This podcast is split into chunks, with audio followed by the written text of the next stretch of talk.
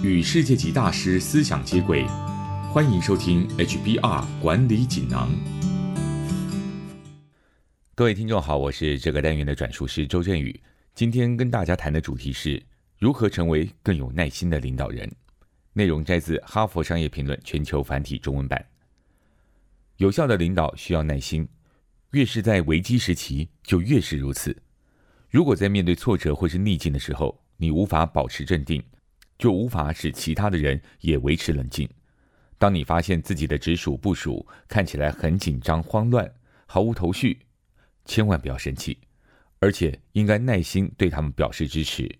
毕竟，不管是一项困难的专案，或是全新的解决方案，都需要花很多时间来慢慢处理。但是有许多领导人就是没有耐心，也不知道怎么才能有耐心。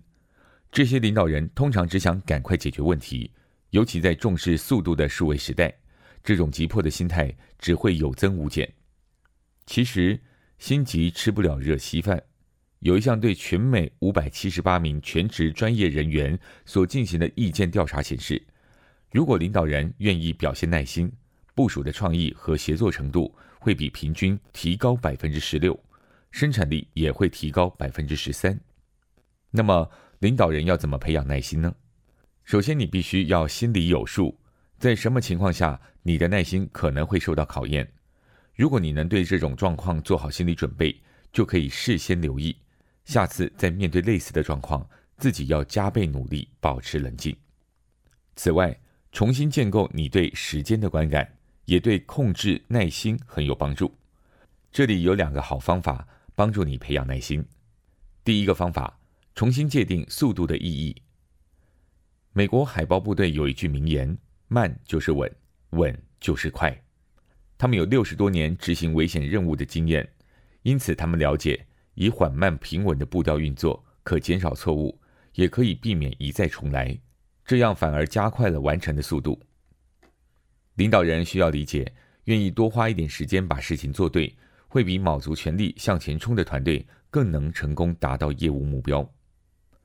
第二个方法，透过感谢来培养耐心，记下值得感谢的人或事，这么做可以增加你对别人的宽宏之心，甚至可以减轻压力。